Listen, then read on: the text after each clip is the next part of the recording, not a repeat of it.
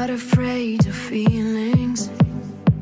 I'm used to living in a liquid fantasy. A liquid fantasy. I'm not able to feel anything. I'm searching and I'm running.